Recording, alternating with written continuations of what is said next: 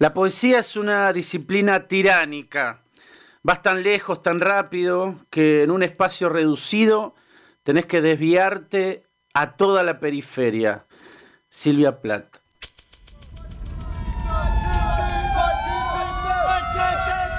Afuera de la agenda cotidiana, buscamos lo trascendente. lo que realmente importa. El, fuego, sagrado. Una entrevista, y mucho punk rock.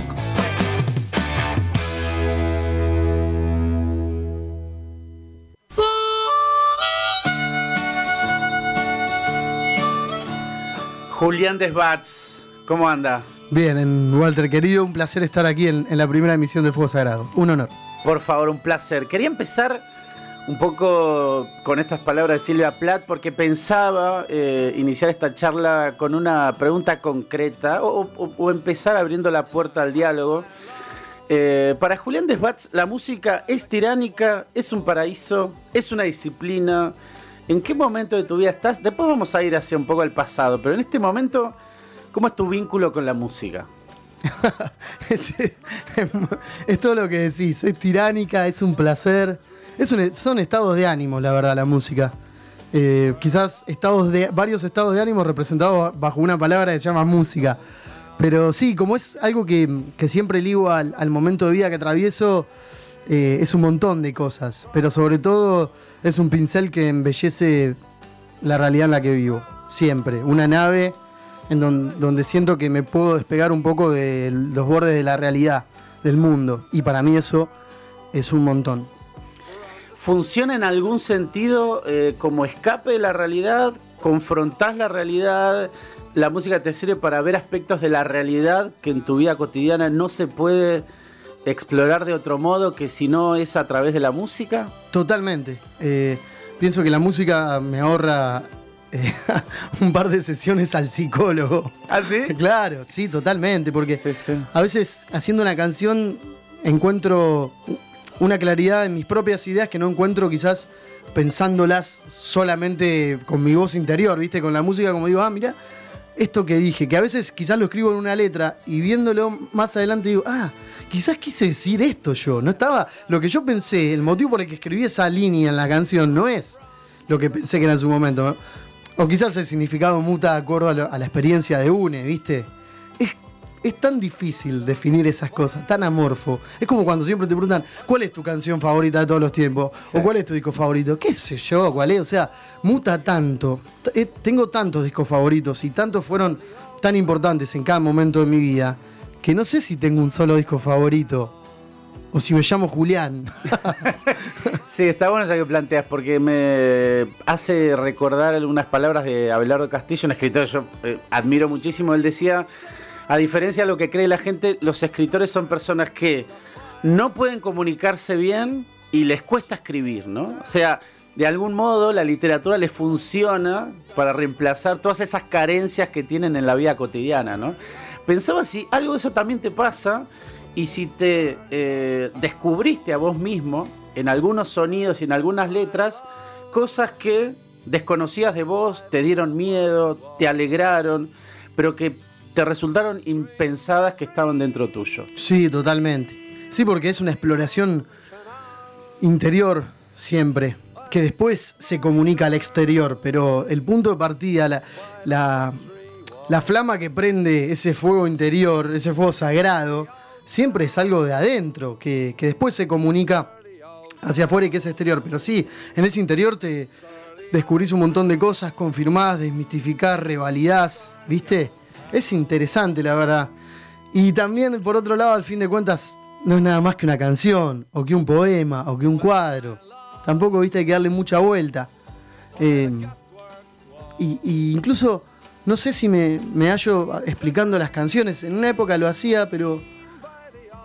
¿Para qué hacerlo, no? ¿Para qué explicar tu, tu, tu arte si, si quizás a veces el oyente le encuentra un valor o un significado muchísimo mejor que el, que el que originó la canción, ¿viste? El misterio. Dylan juega mucho con eso, ¿viste? Sí, que la entrevista sí, como sí. muy reacio. Incluso, incluso salen como la última biografía que salió de él ahora, que creo que se va a traducir el año que viene acá, Em, lo acosan mucho con el nivel de mentira que hay en las cosas que él dijo sobre su propia vida, ¿viste? De todas formas, él siempre dice que lo importante no es buscarse, sino crear cosas. O sea, venimos a este mundo a construirnos con el tiempo que nos toca vivir. Y en ese sentido te preguntaba, ¿no? O sea, construirnos con el tiempo que nos toca vivir me lleva al título de tu primer disco solista, ¿no? Para mí es muy fuerte pero también lo pensaba ahora que estamos charlando, estoy hablando de Tarado, se llama el disco, cómo el rock, el pop, eh, resignifica elementos que pueden ser agresivos, pero los utiliza a su favor. ¿Cómo, pensaste vos esa palabra? ¿Cómo funciona en, el concepto total del disco? Porque también es un disco, primero es tu primer disco solista, segundo es un disco muy oscuro, y tercero también las sonoridades, las letras, las instrumentaciones remiten a una introspección. Pero ¿cómo pensaste, digamos, tarado, esa palabra como etiqueta, ¿no? Para tu presentación solista al mundo. Bueno, es interesante. O sea, cuando tenía las canciones reunidas, pues a mí siempre me pasa que, que ya compuse un par de canciones, ¿viste? Entonces sé más o menos cuáles van a integrar el disco. Ponele que son 15 canciones. Digo, bueno, tengo estas 15 canciones. De eso voy a depurar un par de canciones y voy a elegir las que a mí me parecen que constituyen, eh, que suman a, mejorar la totalidad de la obra final. Y me pasaba con Tarado, que no tenía el título. El título que siempre tuve antes de Tarado era Máster Engendro. Ok. E-, ese era el primer título, pero dije, che, es medio complicado, Máster Engendro, ¿viste? Y después no sé, después me acuerdo estábamos en lo de Flor Mazone y, me, fui a agarrar la guitarra de ella y, empecé a cantar, perdóname loco, quedé retarado, porque había un, había algo, un elemento alienado en mi vida, eh, siempre lo hay, eh, por suerte y por desgracia, y dije, tarado, como que quería, siempre quiero que la palabra tenga a la vez lo que decís vos, viste, como esto que decís de resignificar, el poder de resignificación que tiene el arte con cosas planas o, básicas o una palabra que son tan usadas que son ya bastardeadas, como tarado, porque qué tarado este, ¿viste? dije, pero tarado, tarado. Viste que a veces cuando vos pronunciás una palabra común muchas veces empieza a aparecer una especie de, mantra, se empieza a resignificar. Y mm. dije, tarado, qué fuerte, pero no de tarado de tonto o, o, utilizándolo con malas palabras tipo boludo, sino de tarado de tara. De che, estoy dando un paso adelante y atrás todo el tiempo. Parece que... Y de, insistencia y, de necedad, digo, en relación al arte, ¿no? Exacto. Sí. Y después eh, apareció la tapa de Tarado, que era... Esa es una foto de un show en vivo con los rusos en México, que sacó mm. Rayo Reyes, Reyes Osorio, una gran fotógrafa, y yo estoy haciendo un sol ahí. Viste que la expresión de la tapa es como... Tengo el labio medio torcido, pero suelo poner el labio así cuando estoy haciendo algo con la guitarra. Y dije, fue, estoy retarado ahí, medio Frank, este, medio. Eh, sí. Eh, este primer Drácula. Eh, el Nosferatu. Ni siquiera Vela el otro, el, ah, expresionismo alemán, ¿viste? y por eso dije, siempre me gustan los discos que lo confirma la trilogía, como palabras, una sola palabra y que sean significativas, resignificadas, ¿viste? Em, y desde ahí nació Tarado. Las canciones guiaron un grupo de palabras. Había algo de un engendro sin forma, de alguien un poco triste, un poco oscuro, a la vez amor, toda una mezcla, una, un cóctel explosivo. Totalmente. Y vos sabés que eh, cuando te escucho también ahora pensando en tu primer disco solista, eh, y pienso que muchas veces la libertad puede ser apabullante y opresiva, ¿no? Digo, vos venías de una banda como los rusos, en algún sentido el grupo es una comunidad, una tribu que te contiene, de golpe es todo el mundo para Julián Desbats. ¿Cómo funcionó para vos la libertad ahí? ¿Fue un momento soñado, un momento que, no era lo que esperabas? Digo, la libertad tiene como esos, esos costados oscuros, que no son absolutamente paradisíacos, ¿no? Bueno, es muy interesante que lo digas así porque en Tarado está la canción Es un monstruo que dice, la libertad es un monstruo que hay que abrazar, la libertad es la libertad. Y sí, a mí, a mí me pasa con, sobre todo con el arte, con la música como que soy re obsesivo, si estoy seguro que la batería tiene que llevar ese arreglo, me pongo re obse. Claro. ¿Viste? Tiránico lamentablemente, pero porque estoy convencido. Y, me pasó que, me, ha pasado a lo largo de los grupos, que a veces al compartir una democracia grupal, eh, a veces eso no sucede, a veces la batera o el bajista o quien sea te dice, no, yo quiero meter este arreglo. Y vos llevaste la canción y es reválido lo que te dice la otra parte. Ok. Y, y me pasó que cuando empecé con el disco solito, para mí fue como un, un alivio decir, wow, acá es todo responsabilidad mía, más allá de que es una carga. Pero decís, bueno, acá si la cago, la cago yo, pero qué lindo. Para mí el resultado fue poder decidir, poder pintar todo el cuadro. Sé que suena individualista, pero también eh, parte de esa búsqueda solista es parte de encontrarte con vos mismo. Más allá que, obviamente, en el disco hubo momentos en que decía, "Mm, esto no me convence, que pregunto a amigas, amigos, che, ¿esta canción qué te parece? Siempre soy de consultar a mi gente cercana, cercana a la sensibilidad, ¿no? Eh, digo, ¿qué te parece esto? Escucho opiniones y en un momento ya cierro la puerta, porque... Pero bueno, solista, volviendo a ese tema, no me quiero por las ramas, sentí como que fue liberador para mí poder tomar las decisiones y, y decidir, ¿viste? A mí me gusta mucho hacer discos conceptuales. ¿Todavía confías en el disco como Sí, obra? A full, a full, a full. A full porque la canción, vos hacemos un disco de ocho temas, ¿no? Conceptual. La canción, si yo, de- eh, esas ocho canciones forman un sonido conceptual que suena a una obra íntegra, ¿no? Pero si yo saco esas canciones y te digo, "Oh, Walter, toma, esto es el single, esa canción también va a funcionar como single. Claro. A no ser que, que sea una canción muy rara que diga, oh, dos, tres, que la- en el disco suena como intro. Ponele. Sí, Ponele. sí, sí, te entiendo. Pero sí, para, para mí hay un universo.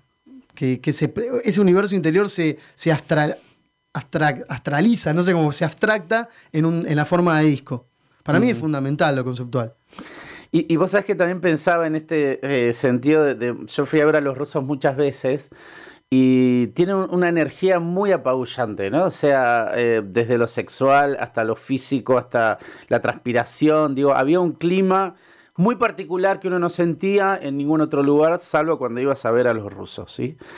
Y me pregunto, de golpe sale, tarado, esos sonidos, esa voz, esas letras, es- es- esa forma de presentación.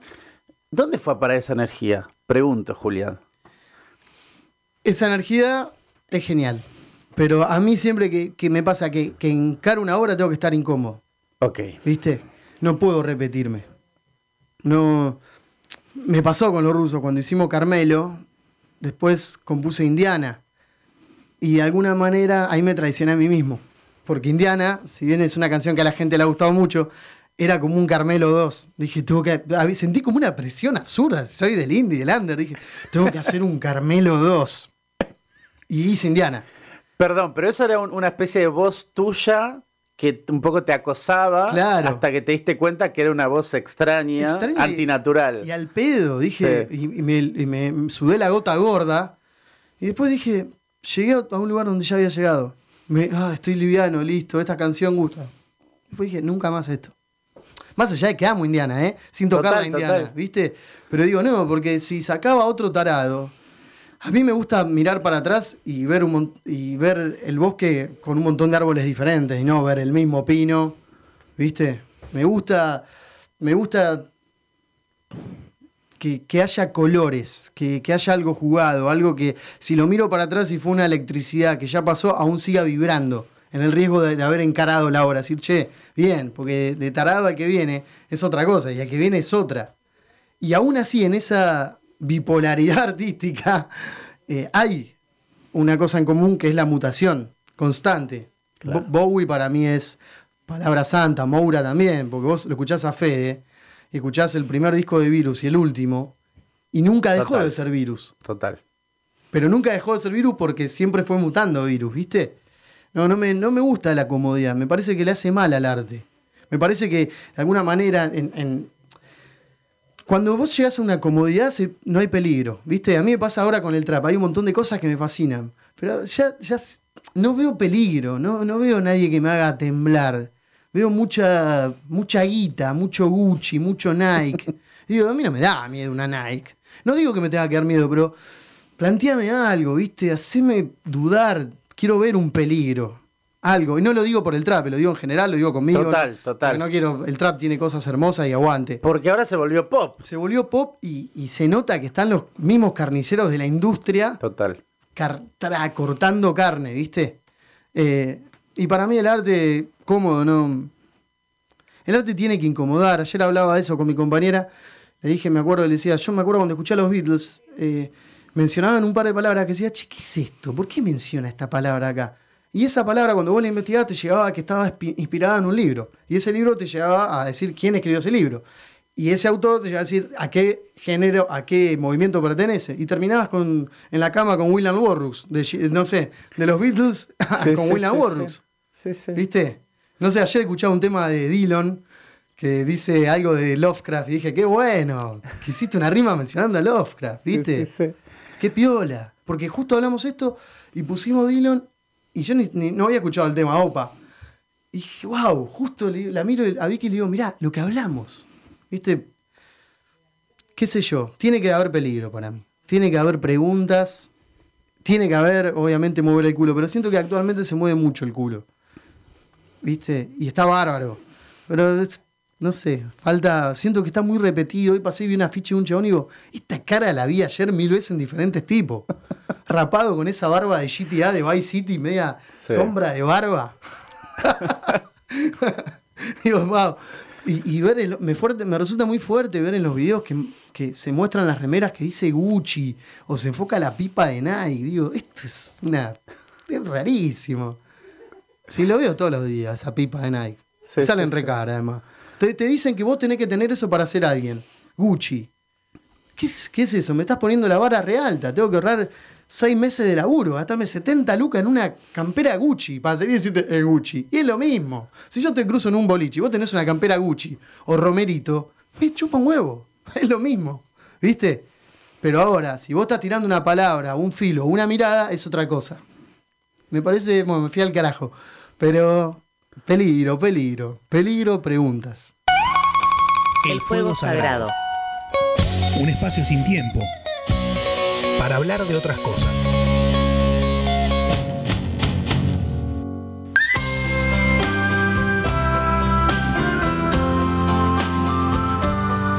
Hoy nos toca Punk Celta en esta noche que estamos con Julián Desbats y me preguntaba, Juli, querido, si mm, recién hablabas de incomodidad, ¿no? Em, y, siempre que uno piensa en esa palabra, se contrapone un poco con el placer que te produce escuchar la música, ¿no? ¿Sentís que ese es un motor que te impulsa también a seguir creando? Digo, la incomodidad que te produce cosas de la sociedad, cosas incluso de nuestra propia vida, ¿no? Cuando nos ponemos a crear, en vez de confrontar, podemos crear y eso nos da un poco de combustible para seguir. Pero me preguntaba si es necesario ese tipo de combustible en tu caso y siempre encontrás cosas que te incomodan o vos te pones en una situación incómoda, que también puede ser un procedimiento creativo.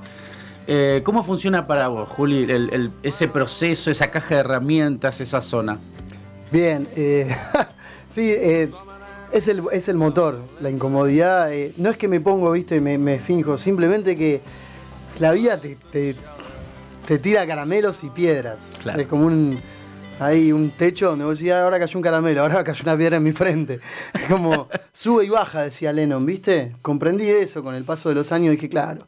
No, Benedetti decía en la tregua que solo los tontos o los incrédulos em, idealizan la felicidad como un estado continuo. Y es. En ese sentido, como que encontré una seguridad en, en, en haber comprendido que la vida oscila en un sube y baja, ¿viste? Porque posta, a veces vos decís, che, pero si a las 10 de la mañana estaba genial, son las once y media y me quiero matar.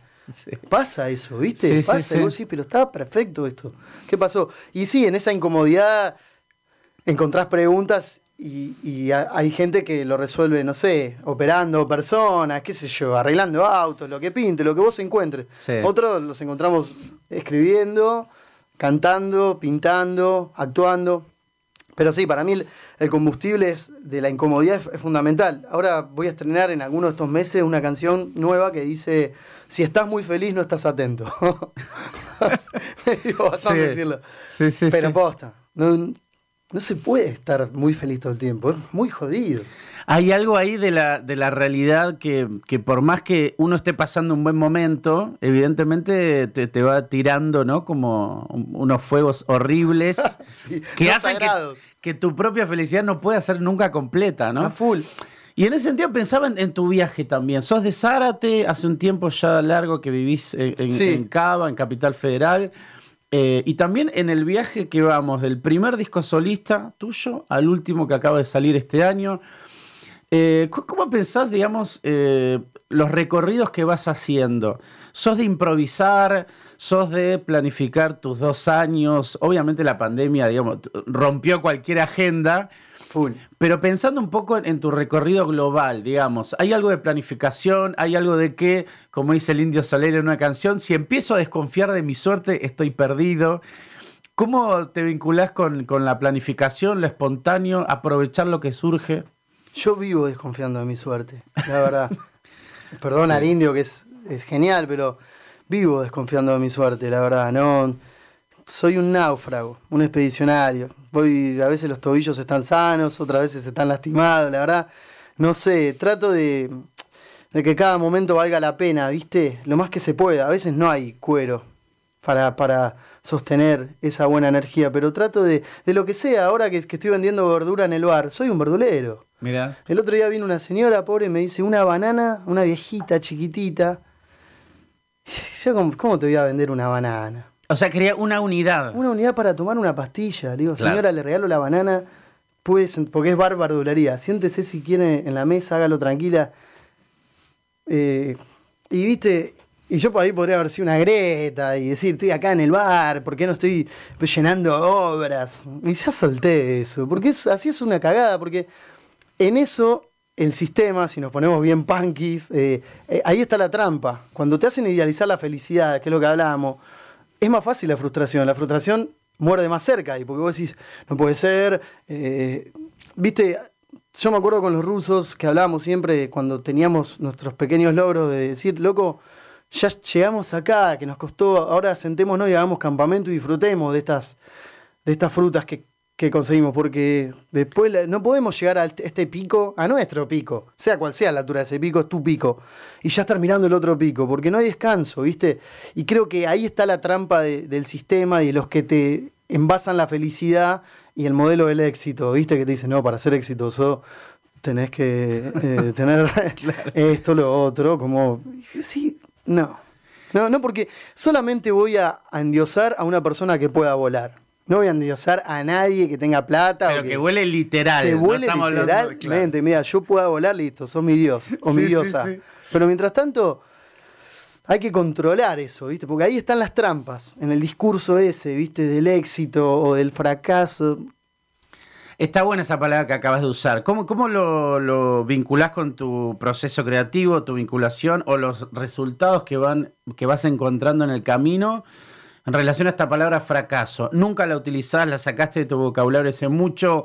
Cuando la escuchás, entras en conflicto. ¿Qué, te sucede con eso? Porque viste que las palabras crean realidades, no, no son elementos para comunicar, viste, a veces te modifican el ánimo y, por ahí uno se despertó bien a las 3 de la tarde, escuchaste esa palabrita, te estalló en el cerebro y después estás reptando hasta la noche. Mal. ¿Cómo, ¿cómo te vinculas con esa palabra? Porque recién también hablabas de under, picos, elementos, viste, que con los cuales uno se va vinculando, ¿no? Mal, y bueno, a veces me pega la palabra esa, me, aplasta y después la termino sacando cagando, le digo, tomátela. Viste, como a la fiebre, en un momento decís, che, no quiero tener más 40 grados de fiebre. Sí.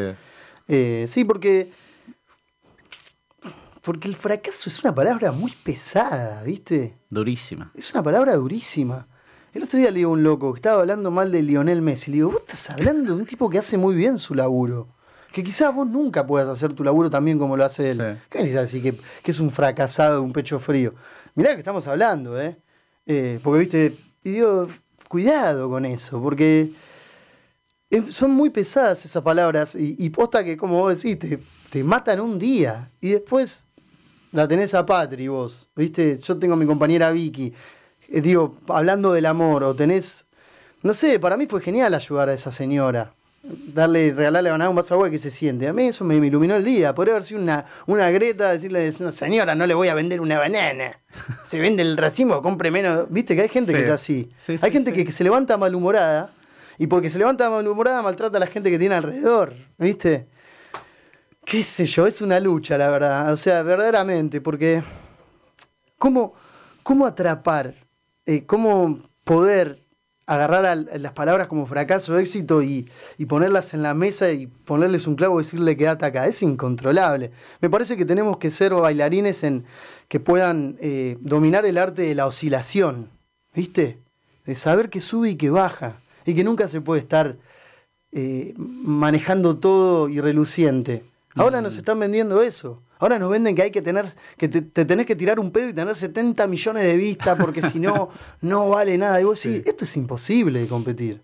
Hay una inmediatez que se olvida. Mm. Ayer veía un par de canciones nuevas y digo, pasaban las canciones, ¿viste? pasó esta, canción que pasó, ya no me acuerdo nada, no me acuerdo el estribillo, no me acuerdo lo que decía.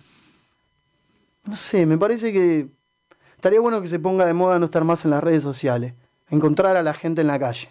Mm. Como un, club selecto de, ninjas, ¿viste? Te vi, ¿viste? Te encontré de pedo. Como encontrabas antes un disco, ¿viste? Sí, sí, sí. un libro. Ibas a la biblioteca y ibas a comprar quizás un libro de Bukowski y te terminabas llevando uno de Cortázar o al revés. Ahora está. Ahora no sé, como que no, no, no es lo valioso descubrir, sino llegar primero a ese punto antes que cualquiera pero que todo el mundo sabe dónde está, ¿viste? Antes vos descubrías. Me acuerdo harto de Pescado Rabioso. Yo tenía un cassette que me grabó un hippie que hacía artesanías en la peatonal de Zárate. Para mí ese cassette valía oro. Pero para llegar a ese cassette tuve que conocerlo a él. Claro. Tuve que hablar y que él me hable de Spinetta y me, me haga entrar en el mundo del flaco. Ahora está ahí, en una publicidad.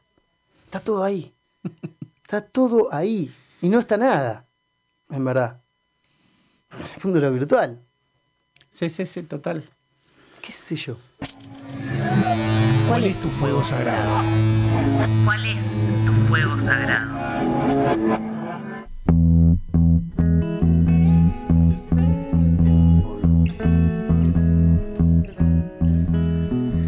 Eh, estamos escuchando Punk Celta esta noche, que nos acompaña el querido Julián Desbats con un proyecto solista que va en expansión. Y tenés, Juli, una letra que a mí me la tatuaría si no fuese una persona absolutamente miedosa de las agujas. Hago lo que sea por sobrevivir, ¿no? O sea, una frase que a mí... Eh, Hicimos un corto con eso. Sí, sí, sí, total. Eh, pero, pero siempre cuando estoy en momentos duros, eh, retomo esa, ese verso consigna, ese verso estándar ese verso, perdón, estandarte, ¿no? Que, me levanta un poco. Y pensaba si en el trabajo que haces con las letras en relación a las sonoridades que vas creando, ¿cómo se genera ese diálogo, esa erótica dentro de la canción, digamos, ¿no? Eh, son muy pensadas, eh, para vos tiene que tener como una eh, cuestión más de vincular de los ritmos que vas creando. ¿Qué lugar ocupa la, letra de una canción en, en lo que venís componiendo? Fundamental fundamental. A veces salen de una o si no lo puedo creer, qué fácil, qué bien, viste, que no fue un parto, porque siempre son un parto.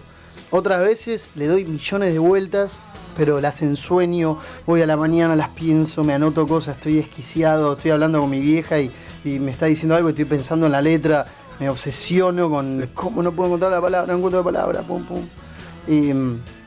Pero sí, es hasta que entregue esa letra que vas a escuchar en un disco mío, eso es mi último gran, gran, gran esfuerzo. Nunca es como tipo así nomás, ¿viste? Sí, sí. Aún así es una letra simple, pero siempre busco que tenga un significado. Porque no quiero mirar para atrás y decir, a las pavadas que estaba cantando, ¿viste? Porque es jodido ahí, ahí no hay vuelta atrás. Sí, sí, sí. Y, la verdad que es, atractivo también ese proceso de vincular esas letras con esos ritmos que vas creando también. Y, pensaba, ¿cómo te nutrís para, para ir? Eh, y pienso en este viaje que decíamos antes, del primer disco solista, incluso de los rusos, hasta acá, el último disco que sacaste, hay como una ampliación del campo de batalla, dice Welbeck, ¿no? Este, me gusta esta idea. Qué lindo. ¿Cómo, cómo fuiste nutriéndote, fuiste explorando, fue mucho prueba y error, fue influencia, fue eh, esto que contabas antes, ¿no? De, amigues colaborando, casi como un happening, ¿no? Del Ditela de los 60. ¿Cómo funcionó para Juli? Bueno, siempre lo que te decía hoy, el, patrón a seguir es la no repetición. Ok. Incluso hasta en las letras. Por eso como que esta, esta tarado, culebrón y verso, este último disco, son una, una trilogía dedicada al amor. Entonces me quería, como es una, algo dedicado al amor, quería tener una visión 360, ir moviéndome, ¿viste? Mm. Como el tipo de tarado que está en el sótano no, es el mismo que está en verso, en la noche, ¿viste? Incluso hay como una paleta de colores que va también mostrando esta nueva parada en el viaje, ¿no? Exacto. Va, lo pregunto. Totalmente. Fíjate que Tarado, la tapa, si lo, si lo ponemos en las tapas, ¿no? En Tarado tenemos un tipo en blanco y negro. En verso ya tenemos un tipo a color y se asoma el rosa fluo. Bien. Y en verso tenemos un fuego violeta con fluo, con amarillo, pum. Viste como que se fue tornando el color. Una vez un loco me puso un comentario y me dice, eh, esto no es lo mismo que tarado. Una vez que subí Duerme conmigo, un videoclip. Le puse, bueno, sí, le digo, está bien. No, no estoy hablando de edificios bombardeados ni gente muerta, pero tampoco te estoy ofreciendo una canción que habla de dos muñecos corriendo en bolas en la pradera del amor. le digo, no, Rambo Anime se llama él. Un tierno, ¿viste? no sé, yo no lo conozco porque es un usuario de YouTube, pero me la quiero como un metalero re bien puesto. Y, y bueno, sí, a, mí me gusta mutar, incluso en la manera de encarar las letras. Ya, para mí yo ya cumplí con, con el estudio sobre el amor. Sigo escribiendo canciones sobre el amor porque estoy recontra re enamorado ahora, ¿viste? Eh, pero también quiero mutar. Quiero, me quiero poner a prueba a mí mismo y preguntarme. Ahora estoy con los animales, lo que se viene, hay algo de los animales. Total, total. Igual el, lo, tiro a esta mesa de laburo que, empezamos. El amor es una zona de tensión igual, no, siempre es eh, los elementos cursis, ¿no? Es, es, como un, no un campo de batalla, pero sí me parece que hay un montón de elementos que no siempre tienen que ver con la idea habitual de lo que es el amor. Creo que también tus canciones eh, se manejan con ansiedades, con, elementos también muy propios del siglo XXI. ¿Pensás en esas cosas? Digo, prestás atención, digo, afilás el oído a ver qué está circulando, estas nuevas masculinidades, estos nuevos géneros, estos nuevos modos en los cuales la gente va resignificando el, amor, el afecto. Eh, ¿Te interesa incluir eso? A full. Fíjate que en verso hay muchas canciones que no mencionan sexo. Claro, género. Eh, claro, eh, no sé, como dice en, versos, en besos, versos, besos en secreto, dice, todo me resulta tan atractivo, me estás enseñando a ser yo mismo. Mm. ¿Viste? Originalmente esa letra decía, todo me resulta tan femenino, pero dije mucho. Ok. No me corresponde a mí decir eso. Bien. ¿Lo pienso? Sí, pero no lo voy a decir yo, que soy un hombre.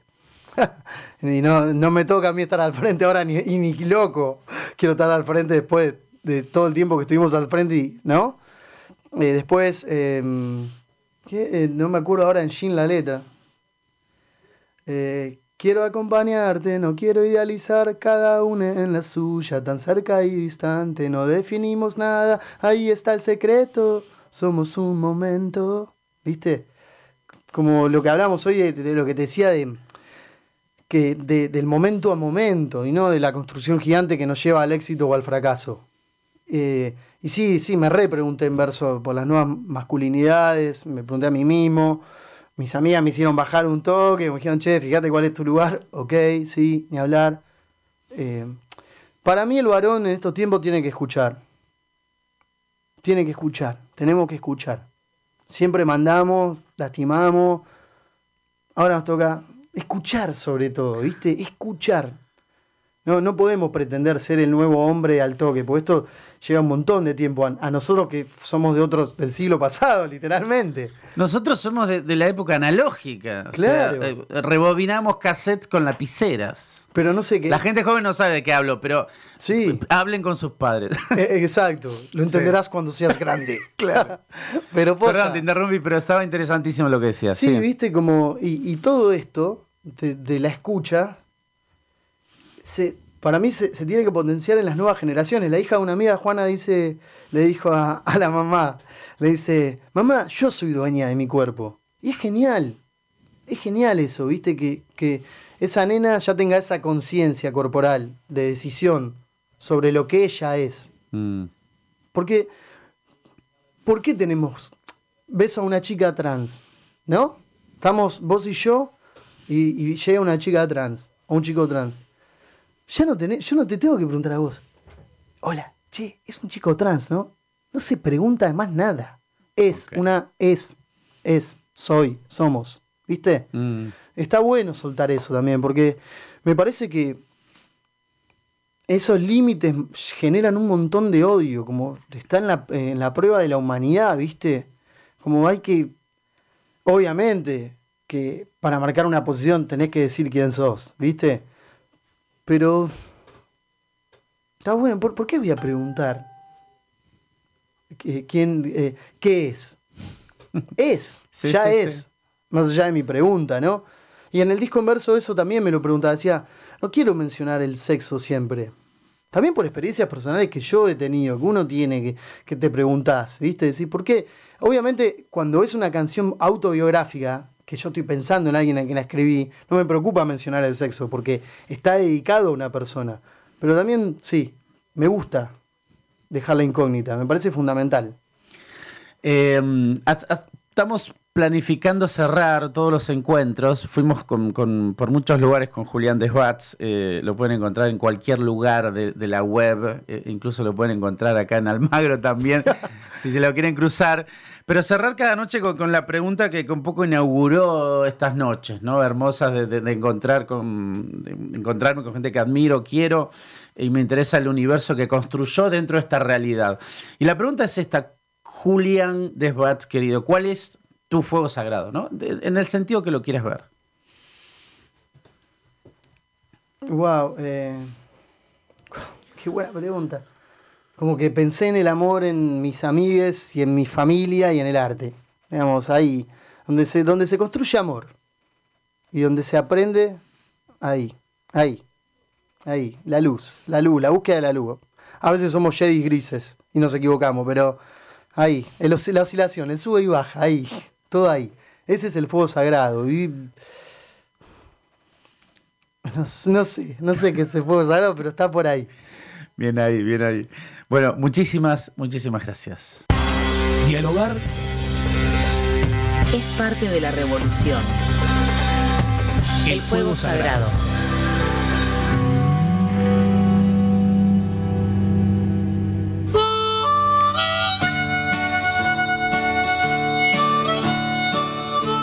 Esta noche nos estuvo acompañando el gran Shane McCowan, eh, líder, letrista y alma mater de Pogues, una banda que desde Irlanda trató de conquistar eh, y unir dos mundos que parecen eh, irreconciliables, pero pudieron fluir hermosamente esta noche, que es la tradición celta, el folk de Irlanda con el pan rock.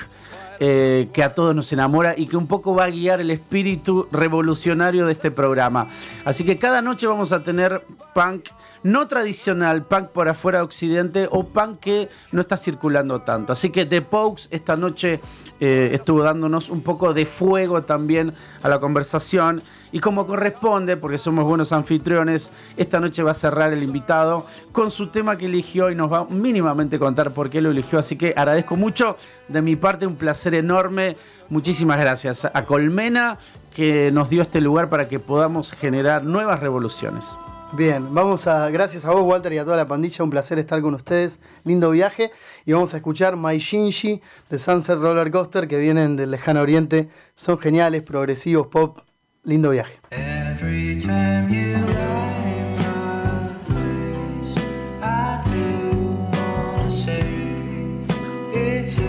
Muchísimas gracias, nos vemos el próximo lunes de 21 a 22 horas de la noche acá clavados en Colmena.